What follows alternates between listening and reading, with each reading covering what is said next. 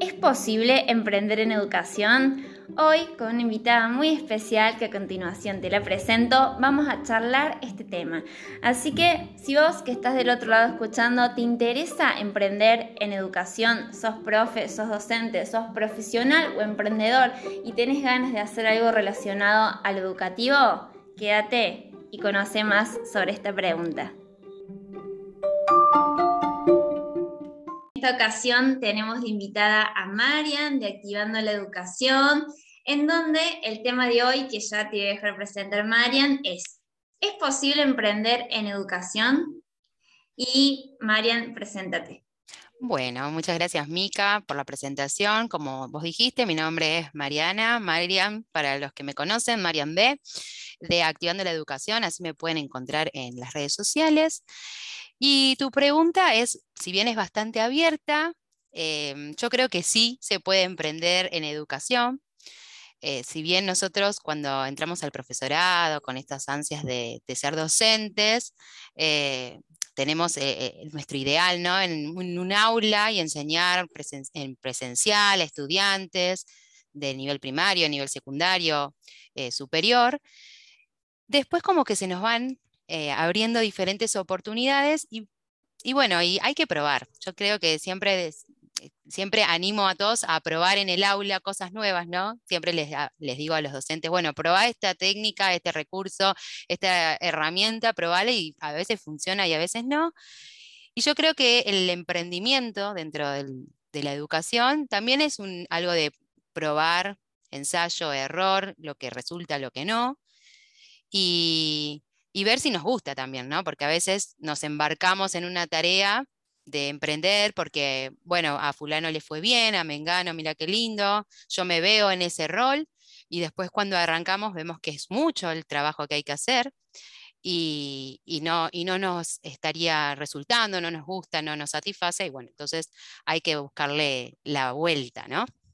Sí, sí, y creo que dijiste un montón de cosas que podemos ir de alguna manera desenvolviendo, ¿no? Porque expusiste como la conclusión, el inicio del desarrollo en el inicio, digamos, y me encantó, así podemos ir eh, destejiendo como estas palabras, estos conceptos.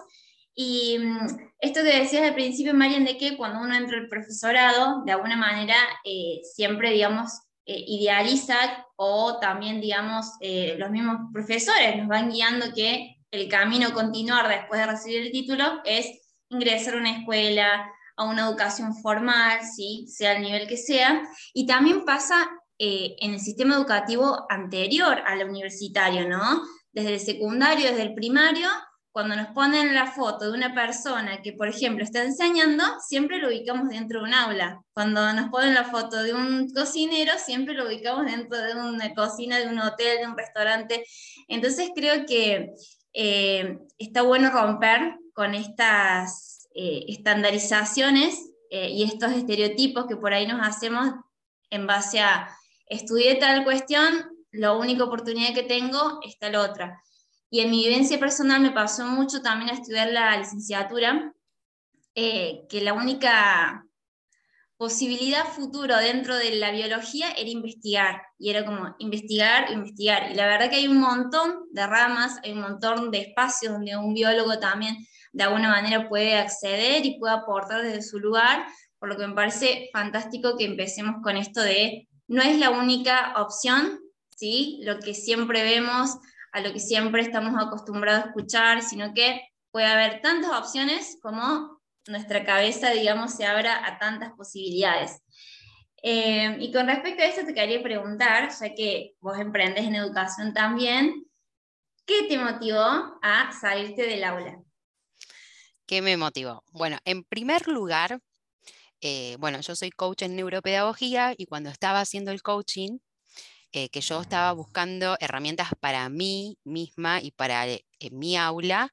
Eh, no me voy a olvidar más, mm, la profesora dijo que si nosotros queríamos llevar esto más allá de nuestra propia aula, teníamos que ir a un nivel más, ¿no? Era, no, dentro del aula sí podíamos hacer cambios, pero que si nosotros queríamos trascender el aula, teníamos que buscar otra cosa. Y ella sugirió que tendríamos que ser directivos de una institución.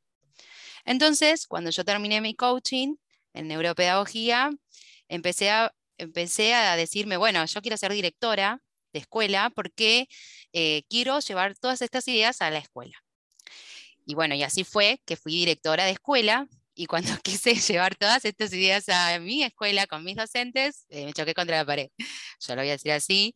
Eh, si bien había muchas cosas que se pudo hacer, no voy a decir que ninguna idea fue aceptada, eh, me hubiese gustado hacer otro tipo de, movimientos, de transformación dentro de la escuela.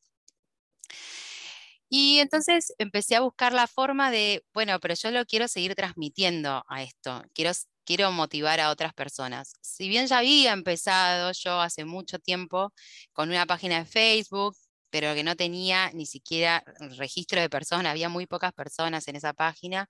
Yo ahí compartía cosas de otras personas, no propias, eh, que, tenían que ver con la neuropedagogía. Eh, la pandemia fue el puntapié genial para esto de, de, las redes y de la comunicación, de decir, bueno, busco mi espacio y acá lo tengo. Y en Activando la Educación encontré mi espacio para emprender. Esto de, de poder llevar estas ideas a otras personas, de transmitirlas, de contagiarlas, de motivarlas, porque yo creo que el cambio en la educación, el poder de cambio es del docente. Entonces, si nosotros podemos transformar un aula, si yo puedo transformar mi aula, ¿por qué otro no la puede transformar? Eh, o buscar alguna herramienta o estrategia para transformar su aula, y ese fue siempre eh, mi objetivo, mi lema a, lograr, ¿no? Bueno, a lo que a mí me funciona en mi aula, yo te lo comparto.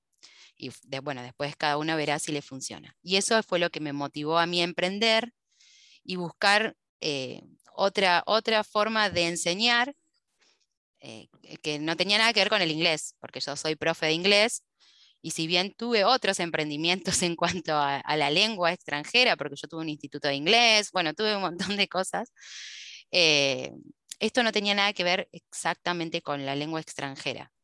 Y, bueno, y ahí estamos en el camino de emprender, que no es nada sencillo. No es nada sencillo, pero es muy satisfactorio.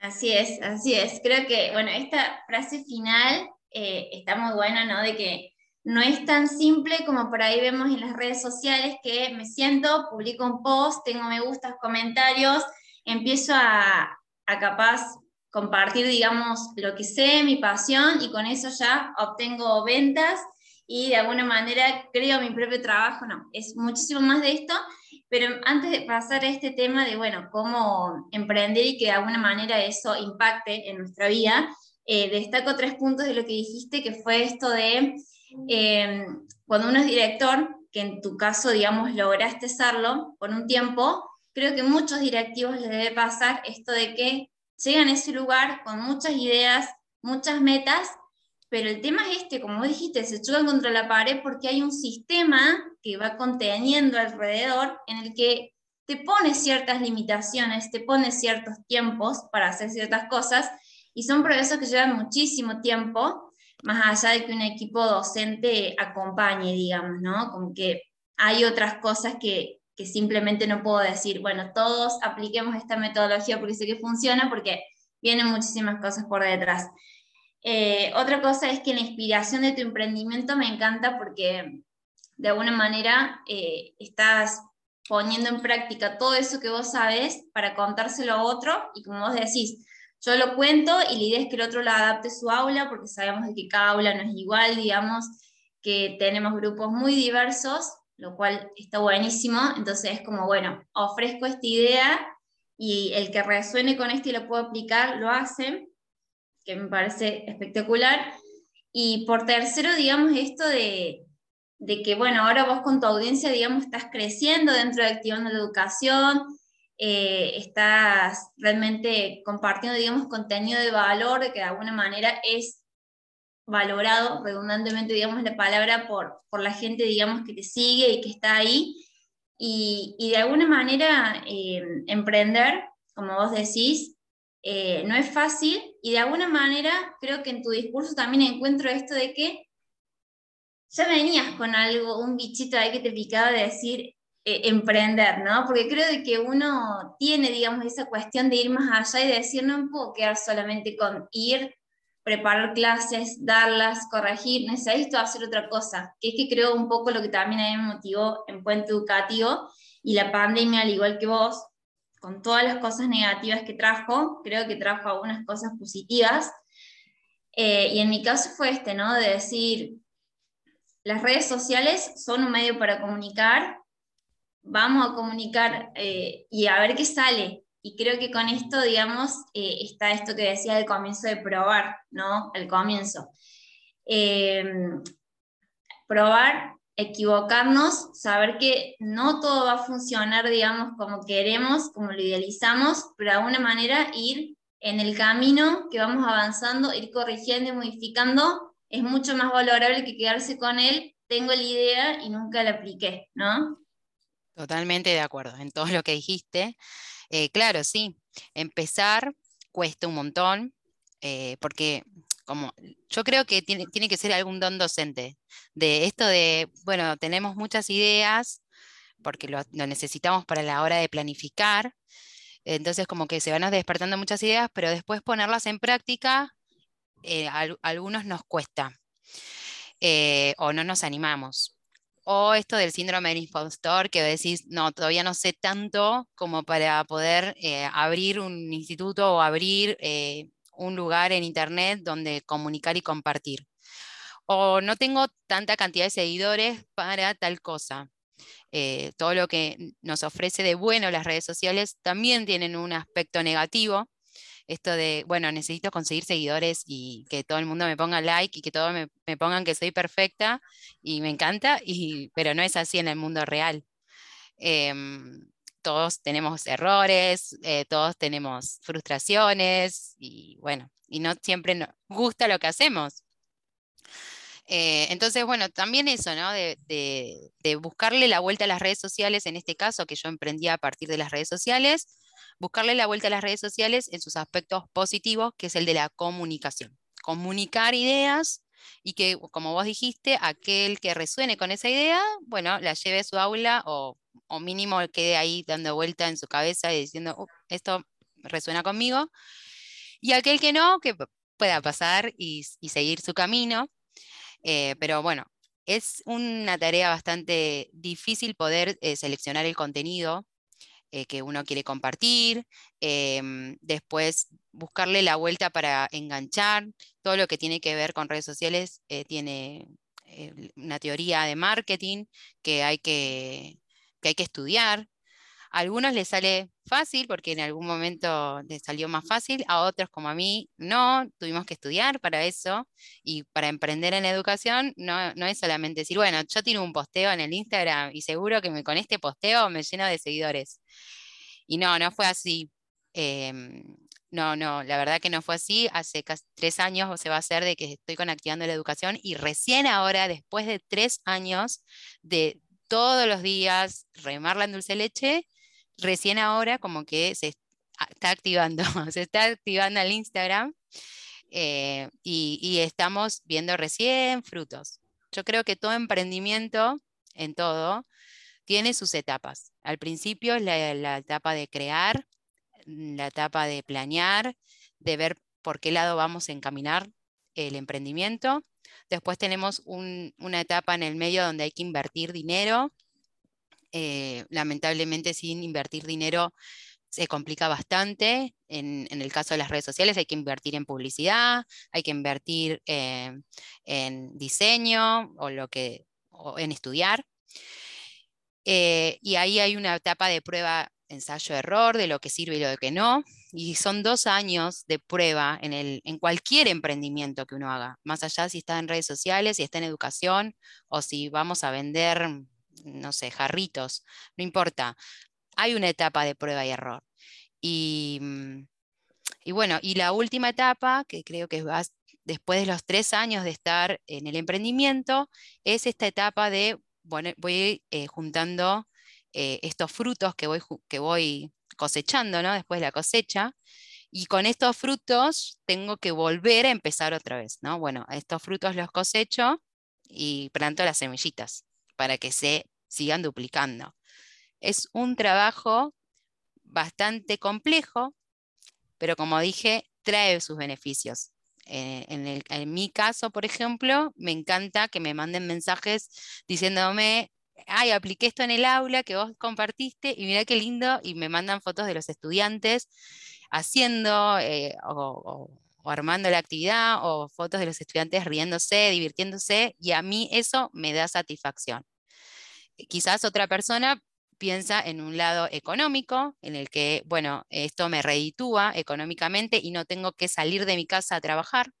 También yo lo, he pensado, ¿no? Teniendo una hija pequeña, esto de salir de mi casa por tanto tiempo eh, y, desde mi casa yo podría trabajar eh, también y redituar. Por ahora, en este momento, estoy en la etapa de me gusta y me satisface que otros implementen lo que les cuento y les comparto, que a mí me sirvió en mi aula, lo comparto y lo, lo implementan. Quizás en una etapa más adelante, bueno, busque otro, eh, puede ser otro eh, eje que me satisfaga, que puede ser lo económico. Eh, en realidad tengo mis, mis ideas ahí dando vuelta eh, que yo quiero escribir un libro y que, que, con todo esto que yo comparto, escribir un libro y publicar mi libro, pero bueno, es algo más a, futuro y para seguir emprendiendo, ¿no?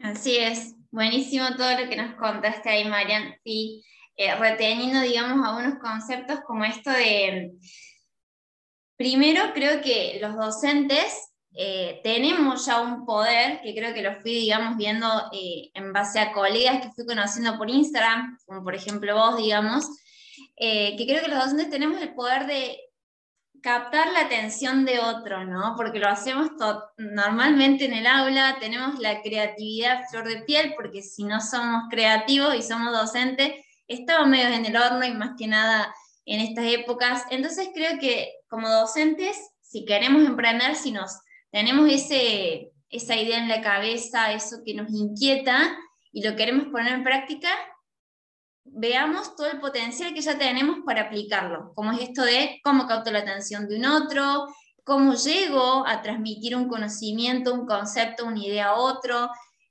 parte de la creatividad. Y así que creo que esto es como súper poderoso para tenerlo en cuenta. Por otro lado, también esto que vos contabas de la inversión, que creo que es súper necesario, eh, capaz que eh, no digamos apenas empecemos, pero sí al tiempito empezar a invertir y creo que principalmente invertir en conocimiento es la mejor inversión de capacitarse con otros que saben sobre un tema que a nosotros nos está limitando en el crecimiento del emprendimiento eh, es lo mejor en la mentoría de alguien que ya sabe, en experiencia, eso creo que es la mejor inversión. O mismo eh, invertir, disculpa que te interrumpa, o mismo invertir en algo que yo no sé y que yo sé que no voy a saber porque, por ejemplo, no me gusta. Por, e, en mi caso, eh, tengo algo contra las matemáticas. con las matemáticas yo sé que me llevo mal con todo lo que tiene que ver con contabilidad, entonces yo delegué eso en un contador directamente, en alguien que lleve las finanzas, porque yo sé que no lo voy a poder manejar. Entonces, eh, toda esa parte que a mí me aburre, que a mí no me gusta, que sé que no voy a, no, voy a dedicar mi tiempo en hacer un libro de contabilidad, eh, entonces lo delegué en otra persona. Entonces ahí invierto dinero. Eh, que ahorro en tiempo que seguramente si yo me tendría que sentar a armar el libro contable y ver qué entra, qué sale, qué sé yo, perdería un montón de tiempo porque no me gusta y además de satisfacción, porque es algo que detesto las matemáticas, perdón si alguien que le gusta mucho la matemática escucha, pero bueno, es así. Sí, sí, totalmente concuerdo con vos y creo que dijiste ahí la palabra clave, que es que se ahorra el tiempo, ¿no? Cuando yo invierto, digamos, en un servicio también, como es que una persona lleve la contabilidad o el diseño de una red social, y tengo, digamos, de alguna manera el tiempo para abocarlo en la parte estratégica del emprendimiento, en pensar y ver qué puede venir después. Y cuando hablabas de esta parte de que a vos te satisface que te llegue el mensaje con el profe que de alguna manera utilizó lo, que vos diste, eh, es genial, digamos, eh, recibir el mail, el mensajito del otro. Así que si nos seguís en las redes sociales y estás escuchando esto, profe, alguna vez implementaste algo, contanos porque realmente nos motiva de alguna manera a salir, saber que lo que estamos aportando llega más allá. Eh, y también esto de disfrutar el proceso. Vos que recién contabas esto de que se reman dulce de leche en algunas cosas, pero también se disfruta, ¿no? Se va disfrutando todo esto que, que vamos haciendo porque sabemos que vamos conectando y llegando a otras personas. Y creo que vos que recién contabas de que por ahora, digamos, lo que te satisface en este momento y tu objetivo es esto de llegar al otro transmitiendo lo que te gusta y capaz que después tu eje cambie algo más económico. Y creo que se puede de alguna manera, ¿no? Como combinar las dos cosas. Esto de, esto realmente me apasiona, lo quiero hacer y esto realmente le puedo agregar, digamos, eh, la cuestión monetaria, digamos, a futuro. Y para ir cerrando, Marian, te quiero preguntar eh, y que puedas decirle a la gente qué consejo le dirías a alguien que te está escuchando que quiere emprender en educación. Eh, en primer lugar, que se anime, que se anime, que no, no espere, ay, voy a saber más de, porque a mí me pasaba, eh, no, esto no lo puedo dar todavía porque no hice un curso específico de tal cosa, pero yo ya lo había implementado millones de veces en el aula y tenía un montón de experiencia. Eh, que no, no espere a, querer tener un máster en tal cosa para poder eh, acompañar a otro, que se anime, que se anime. Ese es el, primer paso, me parece, que es que se anime y que pruebe. Todo es prueba, como le decimos a los chicos, ¿no? Como le decimos a los chicos, equivocarse es parte del aprendizaje. Bueno, equivocate, equivocate que va a estar bien. Buenísimo. Bueno, muchísimas gracias, Marian, por todo lo que nos trajiste hoy para recordar. Eh, si quieren seguir a Marian y conocer más de su historia y su emprendimiento, en Instagram, arroba activando la educación. Eh, y también, digamos, concuerdo con vos en esto de el primer paso es animarse. Así que, bueno, profe, gracias por acompañarnos en estos minutos del podcast. Espero que si en tu cabeza resuena la idea de emprender, te animes desde el primer paso, nos preguntes también a Marian y a mí de alguna manera cómo hicimos, te podemos, digamos, dar una mano en, en contar la experiencia y bueno, nos vemos en otro episodio